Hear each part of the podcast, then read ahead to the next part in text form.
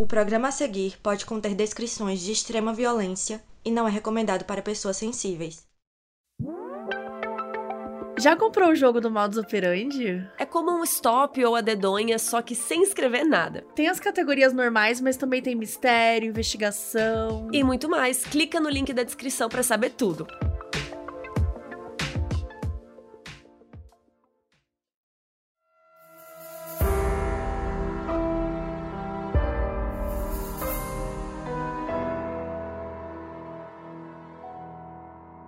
No início dos anos 20, Chicago era uma cidade efervescente, com glamour, exagero e crimes. Tantos crimes que uma mulher passava despercebida. Ela era imigrante, não falava inglês tão bem e era considerada feia por muitas pessoas. À primeira vista, uma figura inofensiva. Mas ninguém sabia que ela tinha encontrado seu próprio jeito de sobreviver naquela cidade. Eu sou a Carol Moreira. E eu sou a Mabel. E essa é a história de Tilly Climack, a viúva sensitiva.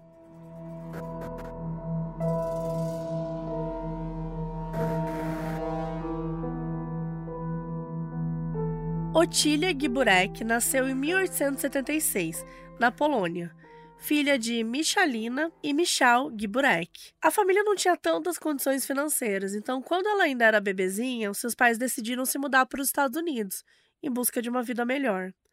Na segunda metade do século XIX, aconteceu uma migração em massa de vários poloneses para os Estados Unidos. Isso foi por conta da dificuldade financeira que muitos estavam vivendo lá e não tinha uma perspectiva de vida muito boa para as classes sociais mais desfavorecidas. Os pais da Otília se mudaram para os Estados Unidos em 1877 e tem um nome histórico para isso, que é a imigração Zakleben, que significa por pão, ou seja, se mudar para ter condições de conseguir pelo menos alimento. Esse país foi a única pátria que a Otília conheceu, já que ela se mudou com um ano de idade e cresceu lá. A família se estabeleceu em Chicago que é onde tinha uma das maiores comunidades de imigrantes poloneses. Mas não bastava se mudar para os Estados Unidos, ainda tinha uma questão muito forte da xenofobia, que se até hoje existe, né, gente? Imagine naquela época. Aí os pais do Otília decidiram dar um nome mais americanizado para ela, para ela sofrer menos, então chamaram ela de Tilly, que funciona tipo um apelido, um diminutivo de Otília, né? Otília, Tilly. E aí o nome dela ficou Tilly Giburek. E mesmo morando nos Estados Unidos desde pequena, ela vivia numa comunidade de poloneses. Então a galera ali do convívio dela falava polonês. Por causa disso, ela nunca deixou de ter um sotaque muito forte. E mesmo sabendo inglês, ela cometia alguns erros gramaticais ali, um errinho na hora de falar, né? Normal. Só que isso fazia com que os americanos lá, os estadunidenses, olhassem para ela com desdém. Sem falar que muita gente achava ela e os pais dela com cara de pobres, seja lá o que for isso, né? Mas a galera lá achava que eles eram camponeses, que eles não tinham finura social. Então, assim, pensem em xenofobia e preconceito. E é muito difícil crescer num contexto assim. Desde jovem, a Tilly já teve que aprender a criar uma casca ali, né? É, e tinha uma certa revolta com o jeito que as coisas funcionavam ao seu redor. E como era comum para as mulheres da época, a Tilly se casou super jovem. Ela se casou com 19 anos. Isso foi em 1895. Outra coisa comum quando rola essas comunidades de imigrantes é você acabar se casando com uma pessoa da mesma origem que você. Até porque, como rolava né, muita xenofobia, não tinha muito mais onde procurar parceiros. A Tilly se casou com um cara chamado Joseph Mickiewicz, que também tinha ascendência polonesa. Em teoria, eles viviam uma vida tranquila. Eles ficaram juntos por quase 20 anos. Até que em 1914, quando a Tilly tinha mais ou menos uns 37 anos, o Joseph morreu misteriosamente. Ele ficou doente do nada e pouquíssimo tempo depois ele morreu. Foi tipo um problema assim no coração. E ela não ficou muito tempo de luto, não, porque ela já emendou no próximo boy. Um mês depois da morte do Joseph, ela se casou com o Joseph Rukowski, outro homem de ascendência polonesa que morava perto dela e chamava Joseph. E três meses depois, esse Joseph também morreu misteriosamente. Ou seja, dentro de quatro meses ela ficou viúva duas vezes. E nos dois casos, a Tilly ficou com o dinheiro do seguro de vida. Dá pra gente estimar que ela conseguiu uns 3 mil dólares no total: mil do primeiro casamento e 2 mil do segundo. E na época, gente, parece que não é nada, né, hoje, mas na época era, tipo, bastante dinheiro. E a Tilly tinha interesse nessas coisas mais místicas, né, que eu adoro, por exemplo, né, energia, vibes, pedras, significado de sonho o que tinha ali daquela época, né? E ela teve sonhos premonitórios dessas mortes dos maridos. E ela falava assim: ai, ah, tive um sonho estranho de que alguma coisa vai acontecer semana que vem. Aí tô com um sentimento ruim. E aí o marido morria. Isso fez as pessoas em volta dela terem uma certa curiosidade, né? Tipo assim, gente, acho que aquela mulher ali consegue prever mortes. Dava um certo ar de poder para ela. E se tinha algo que ela queria, era se sentir poderosa, né? Só que, gente, quem ouve o Maldo Operandi há muito tempo, sabe que essa premonição, na verdade, é a gata, né, matando os maridos envenenados. Dois seguidos, Provavelmente né, gente? com arsênico, né? Dois seguidos ainda. Tudo bem que a gente tá em 1800 e, e, e qualquer coisa, que o povo... A galera morria. Morria espirrando e morreu. Tadinho. Mas, por isso que não, né, ninguém descobria, ninguém, ninguém desconfiava. Mas é isso, a gata, de repente, quatro meses, dois maridos morre. Não é premonição, né, gente? É outra coisa. E aí, nesse aspecto, o caso dela lembra muito da Mary Ann Cotton, que também saía matando vários maridos com arsênico. E a gente já teve episódio sobre esse caso, que é o número 82. E, gente, a Bel Gunness também, né? Uhum. A Bel Gunness, que é a carniceira, que também estava em Chicago nessa mesma época. Se pá, as duas trombaram por aí na, no, no centro velho de Chicago. E ela, ok, depois ela matou de outras formas até mais. Eh, não tem uma forma mais violenta, né? Isso que ah, faz. Mas, mas que mas veneno tem, né? é. Mas sim. tem, é, com certeza. É, a Bel Gunness, ela teve mortes violentas, que ela, né, cortava o corpo das pessoas e tal, esquartejou e tudo mais. Mas no início da vida dela, ela matou bastante gente com veneno, né? Uhum. Então o episódio da Bel Gunness é um episódio duplo, que é o 93 e o 94. Mas enfim, gente, o negócio é que, assim, provavelmente ela não era sensitiva, né? Ela previa as mortes porque ela mesma que ia matar. Então ela sabia quando que ela queria quando cometer ela aquele matar. crime. Para tentar entender a história da Chile, é importante a gente tentar entender também o contexto do fim dos anos 1910 e início dos anos 20. Então, Telecurso 2000 agora, para quem é da nossa época, eu assistia muito Telecurso antes de ir para a faculdade, porque era a hora que eu acordava. É, enfim, Primeira Guerra Mundial, 1914 a 1918, mas os Estados Unidos só entraram na guerra em 17, faltando um pouquinho para acabar, e ainda ficou do lado vencedor, né? Então todo mundo saiu cansado e pobre da guerra, os Estados Unidos saíram de boa. E aí começaram os anos 20, que foi uma época de muita efervescência, muito dinheiro, muito luxo, bebidas, né? Aquela coisa. E aí o que acontece? Chicago sempre foi uma cidade muito intensa, né?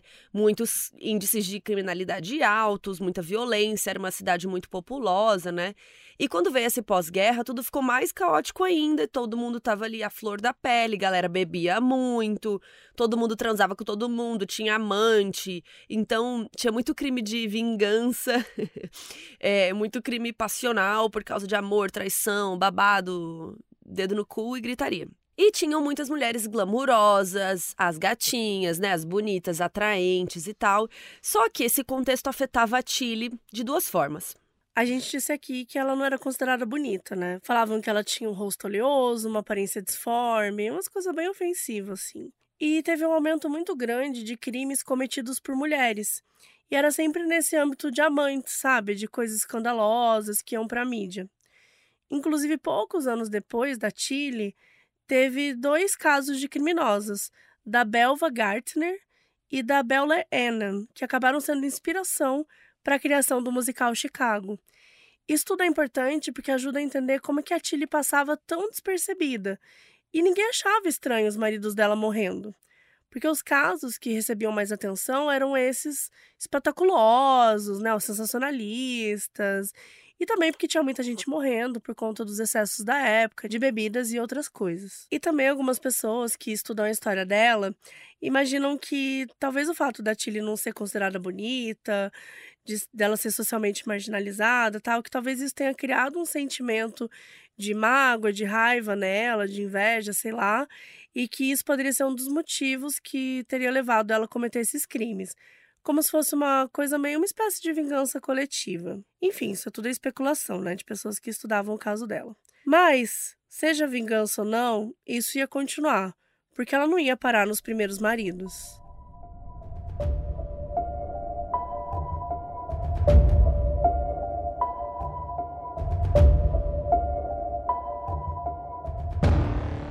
Depois de ficar viúva duas vezes, a Tilly já engatou num romance com um outro boy chamado. Como que será que ele chama? Sim, Joseph. Joseph. Ele chama Joseph Guskowski.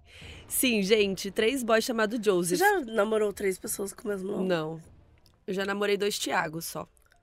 Eu já namorei três Felipes. E você já namorou um Tiago também. Sim.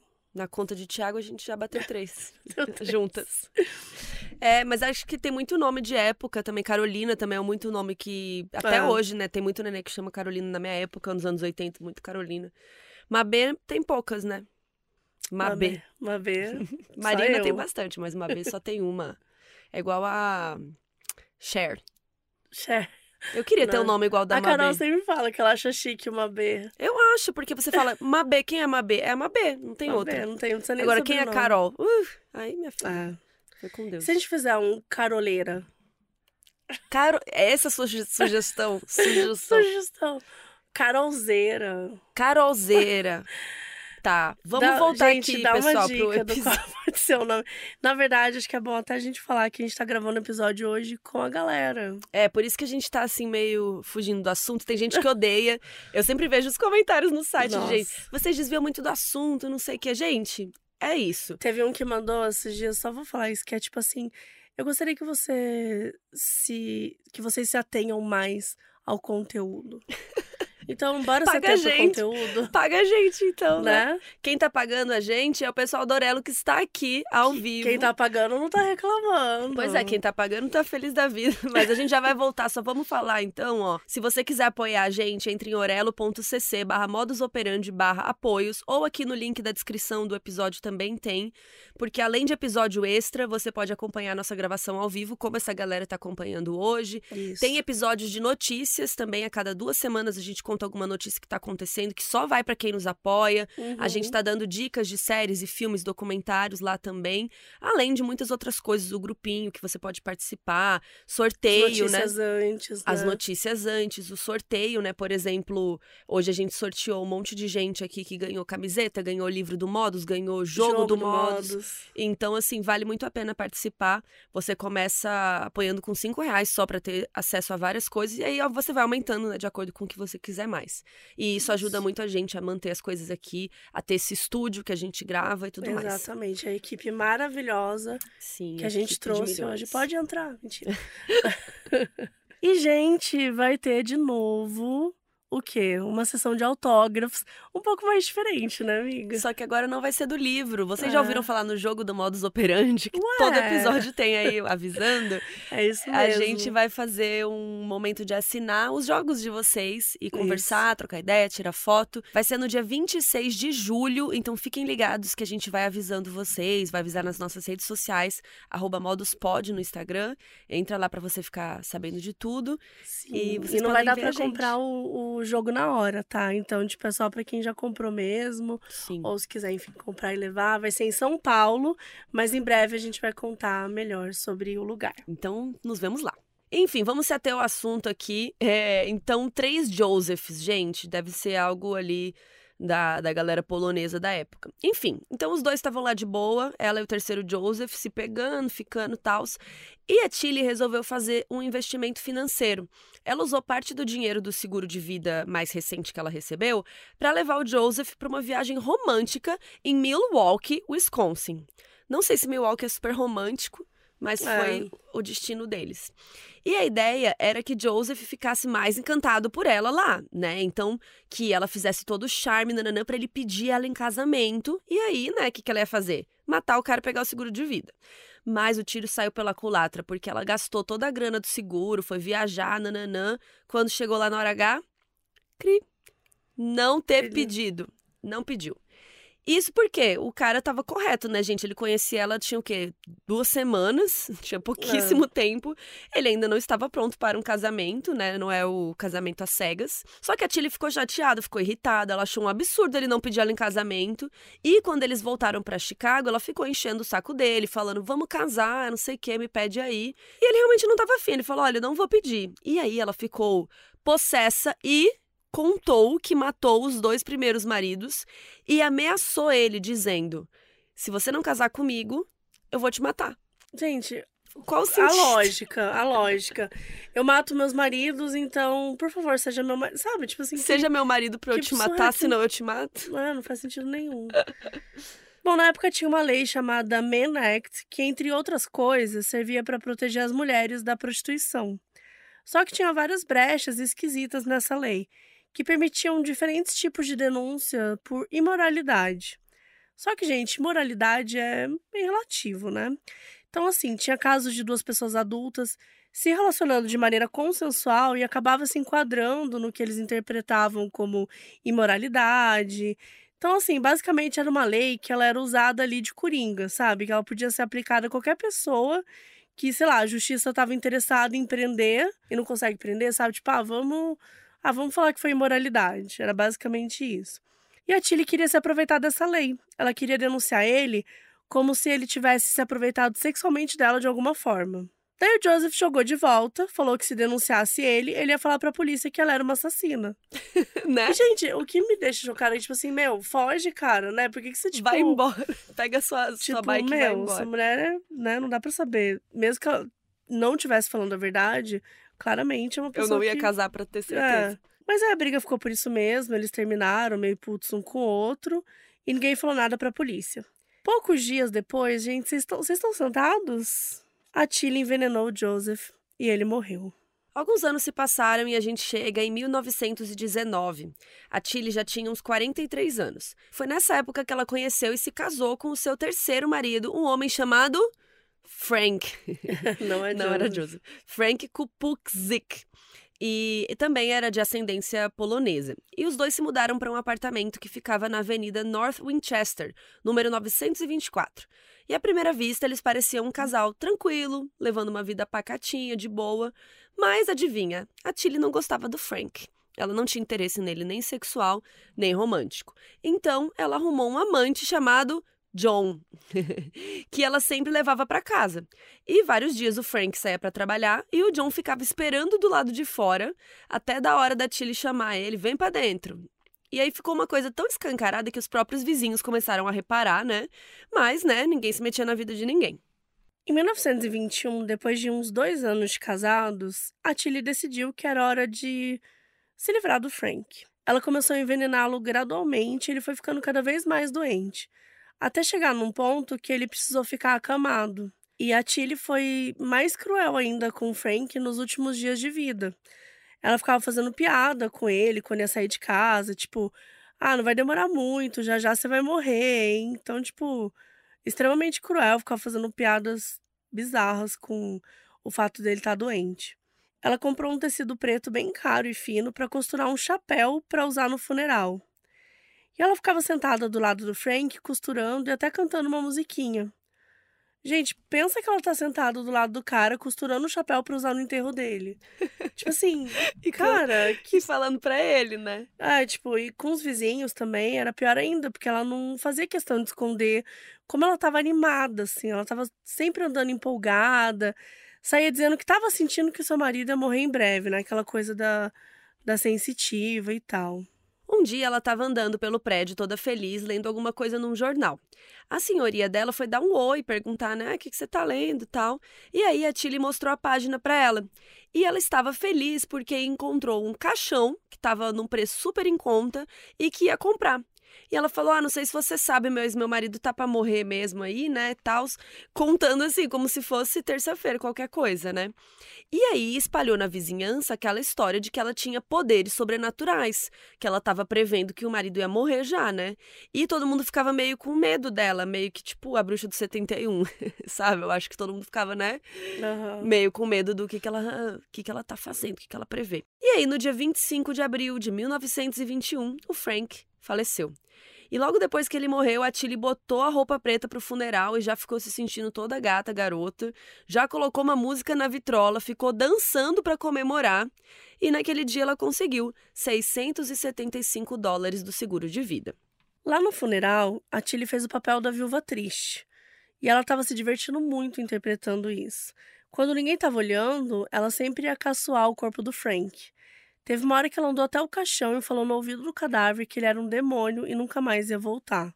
Mas além de tudo, o funeral também acabou sendo um local de paquera para Tilly, porque lá ela encontrou um novo interesse amoroso. E apareceu um cara chamado Joseph. Joseph Klimek. Sim, é o quarto Joseph já? Já é o quarto. É o quarto. Ele não conhecia nem a Tilly, nem o Frank, mas ele tinha amigos em comum que estavam lá no funeral, né? Então, eles disseram que ele tinha que ir lá para conhecer a Tilly, porque ela era o estilo dele. Olha isso, gente. Transformou, tipo, num aplicativo de relacionamento. Tipo, ah, é o funeral da, da, da fulana e ela Mas antigamente fazia assim, amiga. Não tinha aplicativo. Você tinha que conhecer nos eventos ah, mas não que no tinha. funeral, né? É o evento que tem. É. a louca. A do próprio marido. Bom, enfim, o cara foi no funeral de um homem que ele nem conhecia para dar em cima da viúva. Então, assim, puxado, né? Enfim, acontece que esse Joseph aí era um cara mais carente. Ele estava lá com seus 50 anos, a Tilly com uns 45 e ele era viúvo também.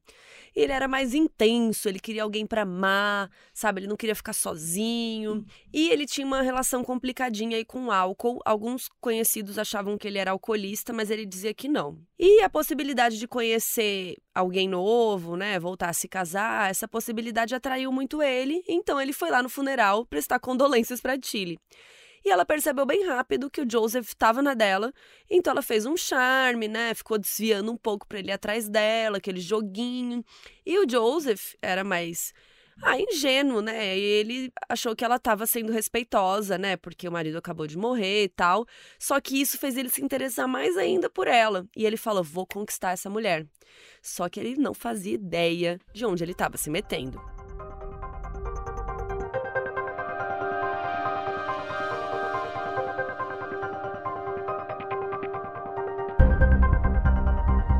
Nas semanas seguintes, o Joseph fez de tudo para conquistar a Tilly. Levou para encontro, para datezinho, se declarou, tudo mesmo. E ela sempre mostrando essa falsa confusão, aquela coisa assim bem melodramática de filme, sabe? Tipo, ah, mas meu marido acabou de morrer, mas eu tô me apaixonando por você, ah, mas eu não posso. Ah, mas eu quero. Mas enfim, depois de um tempo aí fazendo doce, ela finalmente aceitou se entregar ao Joseph e ele já chegou com um pedido de casamento na mesa, que a Tilly já aceitou. E foi assim que ela se tornou Tilly Klimek, que é o nome mais conhecido dela. Os próximos meses foram românticos e mágicos, pelo menos para o Joseph. Tudo que ela fazia, ele amava. Elogiava tudo que a Tilly costurava, tudo que ela cozinhava, ele comia com gosto. Ele tava assim, chones. E ele achava que ela também tava. E ela fez toda a encenação, né, gente? Inclusive, logo depois que eles se casaram, ela se livrou de todas as recordações que ela tinha guardado dos ex-maridos, que a gente pode considerar também troféus nesse caso, né? Porque ela estava matando eles, no caso. Ela queimou as fotos, rasgou as cartas. Ela queria provar que o Joseph era o the one, né? O grande amor da vida dela.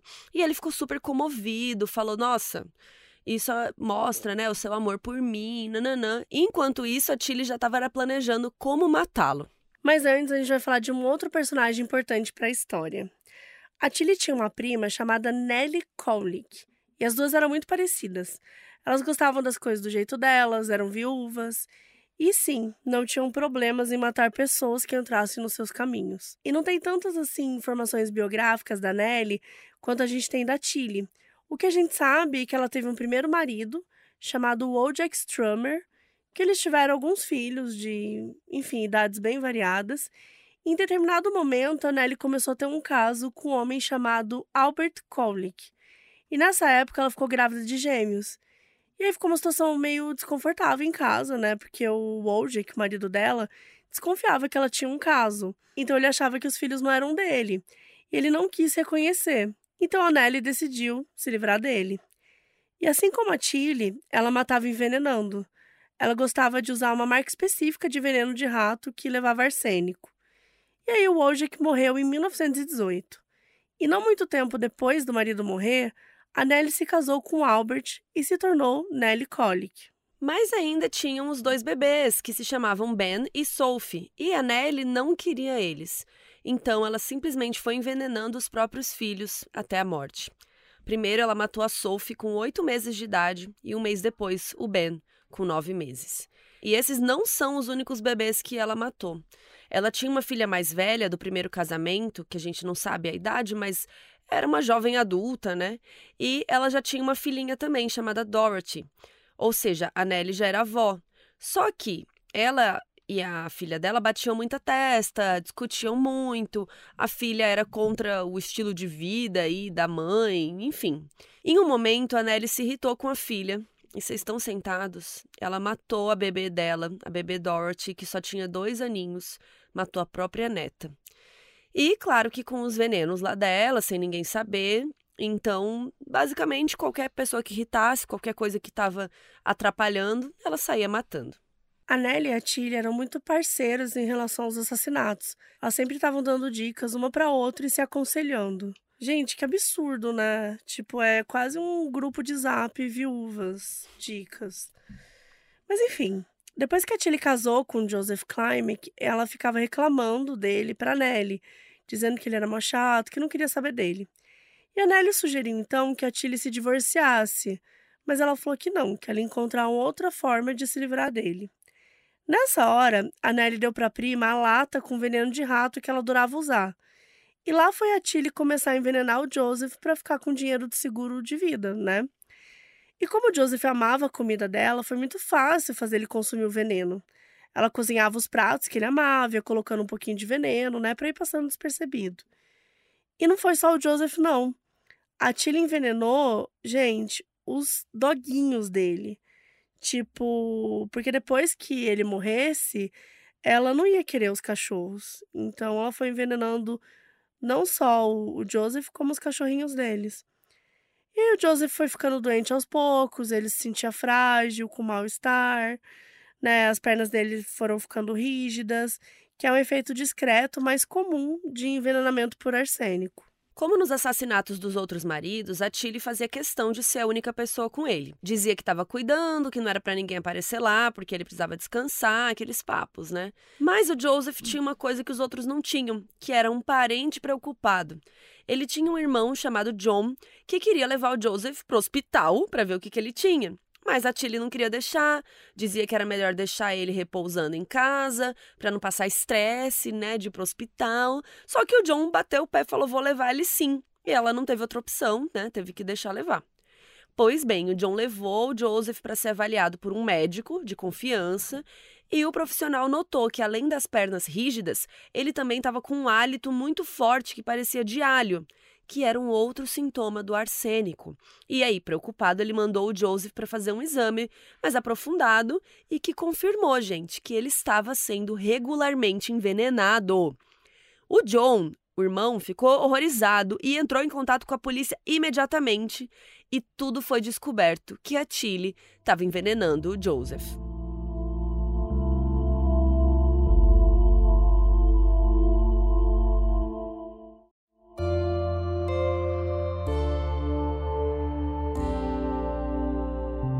E aí, no dia 26 de outubro de 1922, a polícia foi lá, bateu, toque, toque, toque, aqui é a Polícia Federal, bateu lá na casa da Tilly.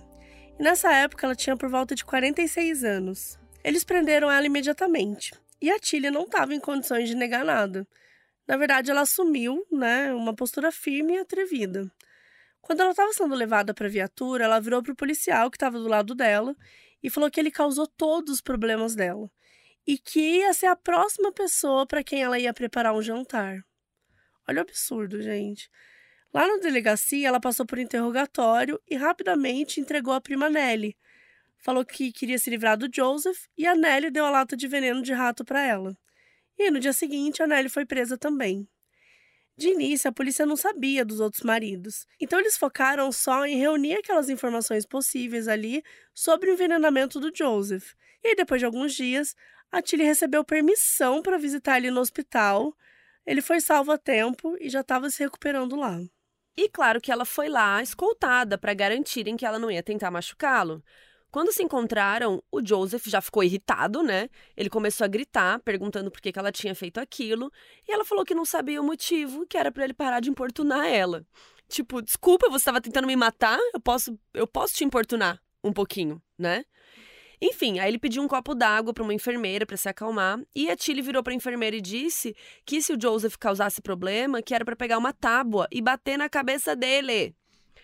No fim, ela se despediu dele dando um beijo, o que surpreendeu ele mesmo, né? E de volta na delegacia, ela ficou presa enquanto o caso ia é, lentamente tomando conta ali na mídia. Como ela já tinha vivido em muitos lugares durante a vida, um monte de gente que a conhecia achava que ela era médium, né? Então, quando começou a sair as notícias, todo mundo olhou e falou: Ah, era por isso que ela previa a morte dos maridos. Não, e assim, pô, se ela não prevê a morte de mais ninguém. Só isso que ela faz. isso. Enfim. E aí alguém mandou uma carta anônima para a polícia dizendo que era uma boa exumar os corpos dos maridos anteriores da Tilly e da Nellie. Lembrando que o Joseph era o quarto marido da Tilly. Eles exumaram o corpo do anterior a ele, o Frank, que era o terceiro. E exumaram também do primeiro marido da Nellie. Ela estava no segundo casamento e ambos os cadáveres deram positivo por uma quantidade absurda de arsênico. Então, elas foram formalmente acusadas de homicídio, cada uma pelo seu respectivo marido. Mas claro que a polícia aproveitou e exumou os outros maridos da Tilly também, né? Os dois primeiros, e deu a mesma coisa. A polícia também conseguiu encontrar os três corpos de bebês que a Nelly envenenou: os filhos gêmeos dela e a sua netinha que a gente contou mais cedo. Também apareceu um filho da Nelly para dizer que tinha sido envenenado pela própria mãe. E à medida que isso tudo foi aparecendo na mídia, mais pessoas tomavam coragem e iam lá na polícia relatar suas experiências com a Nelly e com a Tilly. E, gente, era uma história pior que a outra. Duas vizinhas foram na delegacia e falaram que tiveram desentendimentos com a Tilly. Uma que teve uma briga por qualquer motivo lá, e a outra que a Tilly ficou com ciúme uma vez que viu ela com o Joseph, o quarto, o, o quarto marido. E aí a Tilly fez uns doces para elas e deu de presente, e as duas ficaram doentes logo depois. Outro vizinho disse que tinha um cachorro e que a Tilly odiava o cachorro porque ele fazia muito barulho e que do nada o doguinho morreu misteriosamente. E a coisa ia escalonando, porque também apareceram dois primos da Tilly para contar um negócio. Eles explicaram que a mãe deles era tia da Tilly e tinha ao todo seis filhos, eles dois e mais quatro. E uma vez todo mundo foi jantar na casa da Tilly e ela e a tia brigaram feio por algum motivo aleatório. E logo depois a Tilly serviu o jantar normalmente e um tempo depois os quatro irmãos deles morreram.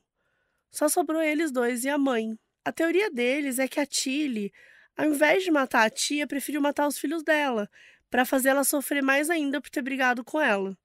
Só que o lance começou a virar também um caos coletivo, sabe? Todo mundo que já teve o mínimo contato com a Tilly, com a Nelly, começou a ir na delegacia dizendo que tinha sido envenenado. Às vezes a pessoa tava, sei lá, sabe, gente, só cansada. Assim, mas achava que isso era um sinal de envenenamento. Começou a virar aquela, aquela loucura também, sabe? Pera lá. A situação sobrou até para a pobre da irmã da Nelly, que se chamava Cornília. O genro da Cornília botou na cabeça que ela estava envenenando ele, pondo arsênico no uísque. A mulher chegou até a ser presa, gente, depois foi liberada. E aí muita gente começou a falar que existia uma seita de envenenadores, que a Tilly era a líder, sendo que assim, né, muito provavelmente isso não existia. A mídia chamou de a seita das barbas azuis e a Tilly seria a sacerdotisa. E a polícia foi separando cada caso e percebendo o que era realmente envenenamento, o que, que era uma paranoia da pessoa e tal. E no fim chegaram numa lista de 12 vítimas mortas e 7 vivas com problemas de saúde. E tinha também uma suspeita de uma vigésima vítima, um homem com o qual a Tilly tinha tido um caso aí anos antes e que estava desaparecido desde então. O nome dele só estava como Mayers. E agora a gente vai listar todas as vítimas, porque infelizmente foi muita gente. Então, assim, 12 vítimas mortas e mais um presumidamente morto. Então seriam 13. Três maridos da Tilly, o Joseph, o Joseph e o Frank. O peguete dela, que também se chamava Joseph, que ela matou, né, quando não quis casar com ela. Quatro primos que ela envenenou quando se desentendeu com a mãe deles. E tinha esse tal de Meyers, que ele era meio que outro affair, assim, que a, que a Tilly teve e que foi dado como desaparecido e provavelmente morto. Esses nove eram os da Tilly, e aí tem mais quatro mortos da Nellie. O primeiro marido dela, o Vojek, a netinha dela, que se chamava Dorothy, e os bebês gêmeos que ela teve, Ben e Sophie. Então, ao todo, 13 mortes. E tem mais sete vítimas que foram envenenadas, mas sobreviveram. O Joseph Klimek, o quarto marido da Tilly, que né, foi resgatado a tempo pelo irmão, ainda bem um primo da Tilly, duas vizinhas e a cunhada de um dos maridos dela, e um filho e uma filha da Nelly. Assim, gente, 20. 13 mortos, um deles sendo desaparecido, né, presumido morto, e sete sobreviventes. Com os crimes e a lista de vítimas definidas, agora o que restava era aguardar o julgamento. Enquanto isso, a Tilly e a Nelly ficaram presas, e assim as suas imagens sendo constantemente exploradas na mídia. Uma curiosidade aqui acadêmica para vocês. Nessas primeiras décadas do século XX, a mídia estava passando por uma remodelação, que foi chamada de terceira fase do jornalismo. Era uma época que as grandes corporações começaram a se interessar pelo conceito da mídia, se estabeleceram como grandes empresas e o jornalismo foi anexado ao capitalismo. E como tinha muito investimento financeiro, eles esperavam um retorno também. E aí, por isso que a gente tem o sensacionalismo como um grande elemento cada vez mais presente. E foi nessa época que a gente teve a criação das editorias. Então teve de esporte, cultura, crimes.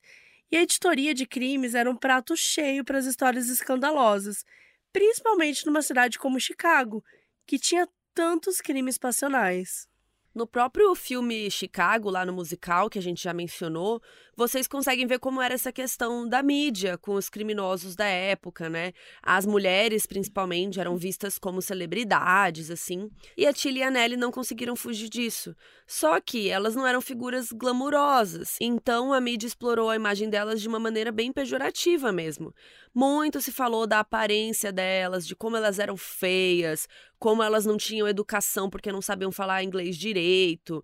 É, as matérias tinham uma obsessão em ficar descrevendo a aparência física, principalmente da Tilly, falando que ela tinha mãos enormes, que ela parecia mais velha, que ela tinha proporções desagradáveis. Tipo, falavam mais disso do que do crime em si. O que assim, né, gente, a gente tá falando aqui, né, porque não é pra passar pano, né, porque às vezes a gente fala umas coisas e as galera acusa a gente de passar pano, meu Deus. Mas é só para vocês verem como era a situação, né? Então, isso não não tira os crimes horríveis que elas cometeram, matar os maridos, crianças, né, enfim. Mas a gente tá falando de como a mídia trata essa situação, né, de uma maneira super leviana, né? É mais para contar isso. E a Nelly até tentou entrar um pouco nesse jogo aí, como outras criminosas da época fizeram. Então ela deixou entrevistarem ela, ela se arrumava para tirar foto, ela sorria e parecia que ela estava levando as coisas meio na brincadeira. Uma vez perguntaram para ela sobre o seu filho, que disse ter sido envenenado por ela, e a Nelly ficou rindo, disse que era uma brincadeira dele, que estava todo mundo levando muito a sério. Ela tentava ser carismática nas entrevistas, mas não funcionava muito porque ela era uma pessoa muito inconstante emocionalmente. E do nada ela ficava muito irritada e começava a gritar. E já a Tilly, em momento algum, quis entrar nesse jogo. Quando os repórteres entrevistaram ela, ela ficava caladona, com aparência firme, sem, tipo, puxar muita conversa. E a mídia explorou esse traço também, né? Falavam sobre como ela era fria, que ela não tinha nenhum trato, não era delicada, Teve uma vez só que ela não aguentou a situação e começou a gritar que não fez nada daquilo, que não matou, que não envenenou ninguém e que não aguentava mais todo mundo olhando para ela como se fossem devorá-la. E ela teve que aguentar a mídia em cima dela por muito tempo. Mas a pior etapa ainda estava por vir a hora do julgamento.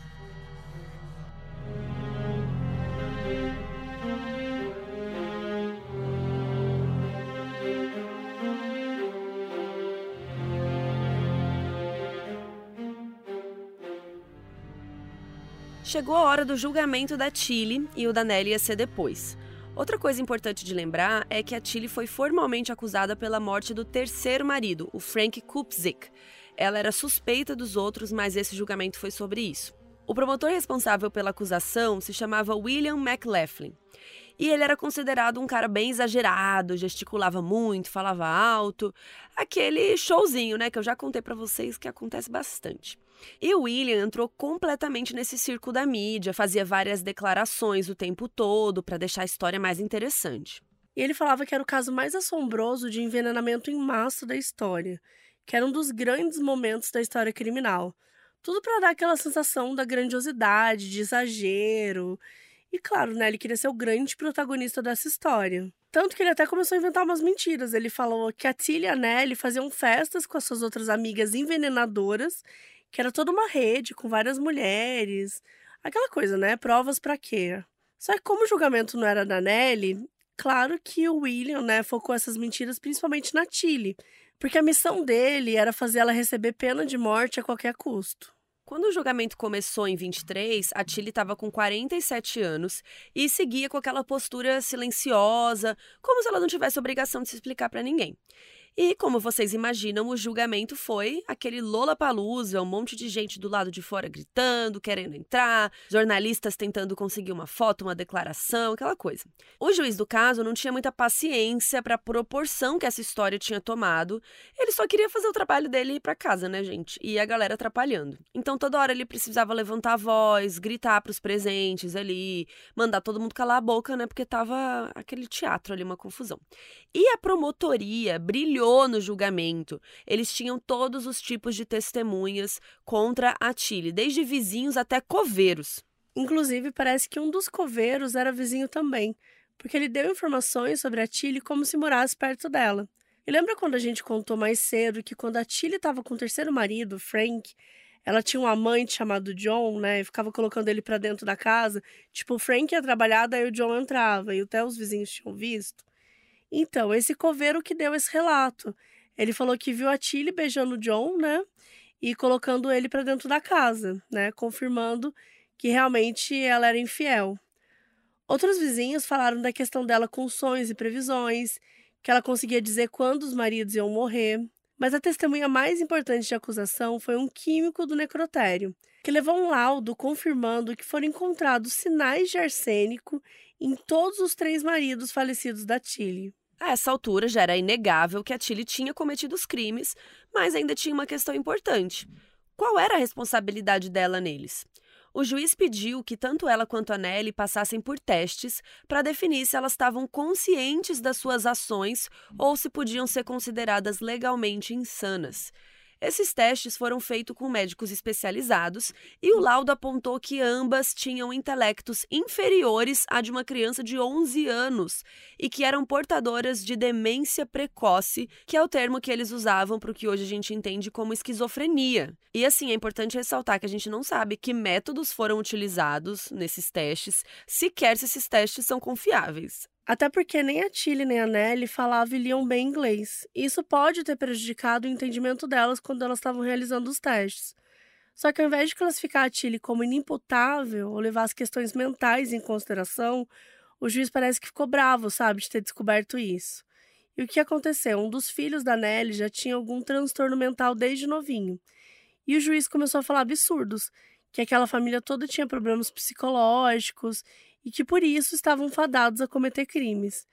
Disse que era para a polícia ter ficado atento e vigilante com todos os familiares, que poderiam ter evitado esse perigo. Enfim, né, por preconceito. Quando chegou a vez de testemunhar, a Tilly manteve a história de que não era culpada de nada. Falou que o terceiro marido, Frank, morreu por causa do álcool e que os outros dois morreram de causas naturais. Ela disse que amou os três e que eles a amavam também e que não era culpa dela se eles quiseram morrer. Enquanto testemunha, ela estava usando aquele chapéu preto elegante lá, gente, que ela fez no leito de morte do Frank. Quando chegou a hora das considerações finais, o promotor implorou para o júri que não só condenasse ela, mas que também desse a pena de morte, porque nenhuma mulher tinha sido sentenciada à prisão perpétua em Chicago e que já estava na hora. E falou que o aumento de mulheres matando seus maridos tinham chegado num número assustador em Chicago e que todas elas conseguiam se livrar. Que a Tilly não devia se livrar também. Nessa época já tinha rolado a Bel aí, eles deviam estar super enviesados com isso também. Diz que estava exausto de ver mulheres saindo impunes pelo que estavam fazendo com os homens. Bom, bem-vindo ao nosso mundo, né? E o júri foi deliberar, e depois de um tempo voltaram com o veredito. Aos 47 anos, Tilly foi considerada culpada pelo assassinato de Frank Kupsik e sentenciada à prisão perpétua no centro correcional Joliet. Não foi a pena da morte que o promotor William queria, mas foi a primeira vez que uma mulher foi condenada à prisão perpétua naquele condado. E assim, a Tilly foi presa.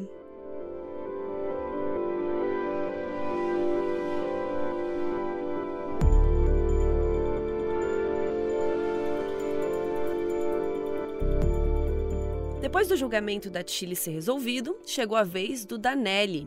Ela ficou aguardando o julgamento presa. A Tilly já tinha sido condenada, então a Tilly ficava meio que enchendo o saco dela lá, gente. Ficava botando medo nela. Quando aparecia algum guardinha para fazer alguma coisa, a Tilly falava que iam levar ela para ser enforcada. Ficava causando. Enfim, chegou a hora do julgamento e foi o caos. Porque, como a gente já contou, a Tilly foi vendida como uma grande sacerdotisa de uma seita de envenenadoras, não sei o quê. E todo mundo queria ver a queda dela. Então, quando sobrou o Danelli, ninguém estava mais se importando.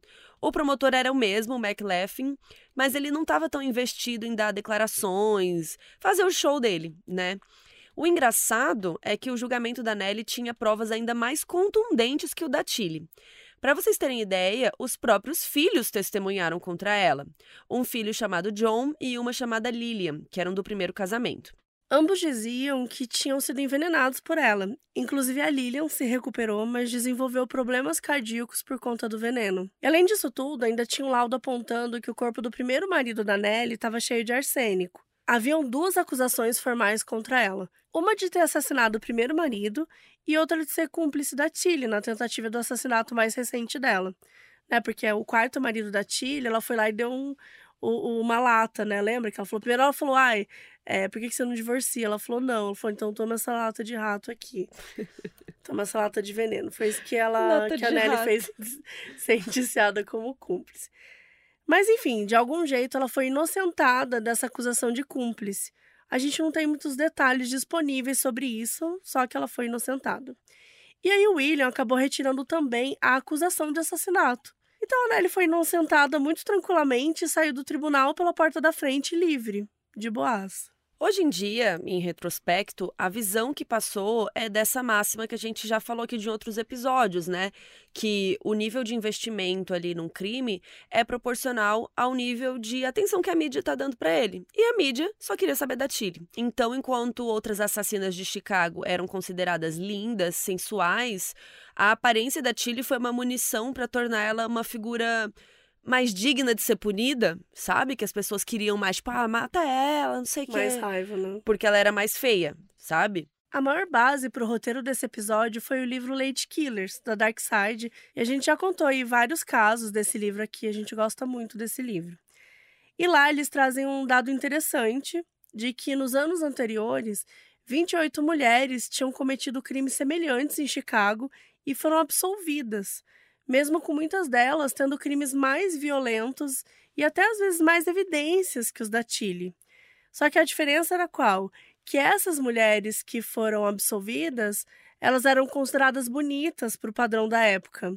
Elas eram consideradas glamurosas e tal, bonita. Então, por conta disso, elas não foram julgadas, né? Ou foram julgadas, mas foram absolvidas, enfim.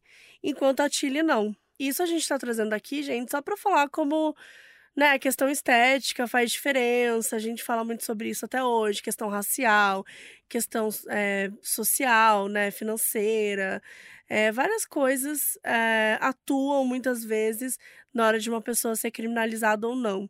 E isso é algo que vem de sempre, né? É um preconceito que já existe há muito tempo. O próprio caso da Suzane tem, ganhou uma grande repercussão, porque muita gente considera ela bonita. Rica. E aí fica aquela coisa, ah, vamos fazer um clube, um fã-clube da Suzane. Vamos... Gente, é uma pessoa que, que, que foi capaz de cometer o crime que cometeu. É, não, não, de forma alguma deveria receber esse tratamento, sabe? De, das pessoas envolvidas. A gente sabe que até hoje existe. Gente, isso é uma coisa que pode acontecer em 2023. Se uma mulher bonita, uma mulher muito bonita, muito arrumada, se ela comete um crime, aquilo já é visto de outra maneira. Tipo, ah, ela é foda, que não sei o quê, ou então um cara muito bonito, um cara elegante. O próprio história do Ted Bundy, a gente fala sobre isso, como ele era conhecido. Tipo, ele não era assim um grande galã, mas ele era considerado um cara, um cara bonito, um cara atraente. na época. E a gente, era, na né? época, né? E a gente vê o quanto que isso impactava na, nas pessoas falando, né? Em entrevistas na rua, tipo, ah, você acha que ele cometeu isso? Ah, não, ele é tão bonito. Tipo, gente, é absurdo Chocante. alguém dar uma resposta dessas, como se a estética de uma pessoa fosse responsável pelo crime que ela comete, né? Uma das poucas pessoas que enxergou essa disparidade no tratamento da Tilly em relação a outras criminosas foi uma jornalista chamada Genevieve Forbes Herrick. A Genevieve trabalhava para o Chicago Tribune e foi uma das primeiras mulheres a ganhar espaço na editoria de crimes.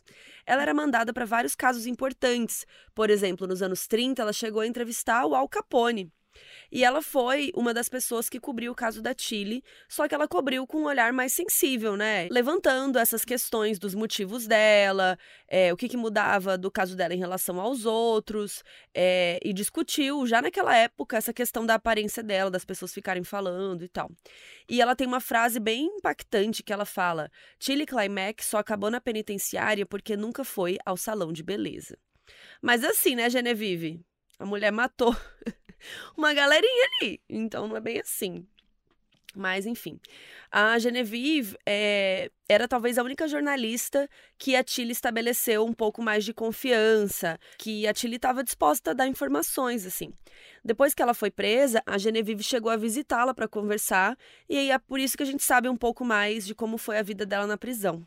E aparentemente ela levava o dia a dia bem tranquilo, assim. Ela contou pra Genevieve que ela podia focar no hobby de costurar, que era algo que ela sempre gostou de fazer, que ela se sentia grata de não ter que ficar cozinhando, que ela achava a comida da prisão até gostosa.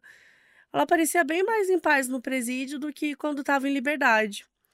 Isso corrobora a opinião da Genevieve de que o que mais mexia com a Tilly era a maneira como ela era tratada pela sociedade, que os crimes dela nunca foram só por dinheiro, e sim pela oportunidade de se vingar de alguma forma das pessoas que faziam ela se sentir inferior. Ironicamente, foi só quando ela foi retirada da sociedade que ela pôde ter um pouco de paz. Outra perspectiva que o livro Lady Killers traz é da questão do abuso.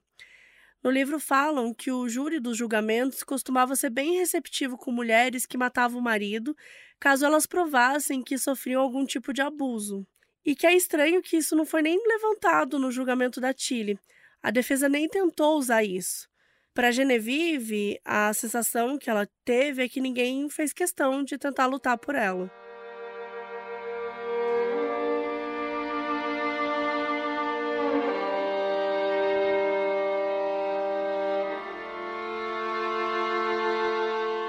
Tilly Climack passou ao todo 13 anos presa até falecer em 20 de novembro de 36, aos 60 anos de idade. O fato é que muitos segredos morreram com ela. O paradeiro daquele amante, o Meyers, que nunca foi encontrado, nem mesmo o corpo, e o Joseph Climack, o único marido que ela não conseguiu matar, foi liberado do hospital e viveu uma vida tranquila até morrer anos depois de amidalite. Quando ele morreu, fizeram uma autópsia e lá estava uma grande quantidade de arsênico daquele período que a Tilly tinha envenenado ele. A Tilly queria vingança, queria conseguir se sentir no controle frente a várias coisas que a incomodaram a vida inteira. No caminho, ela acabou destruindo várias outras vidas e continuando um ciclo de violência.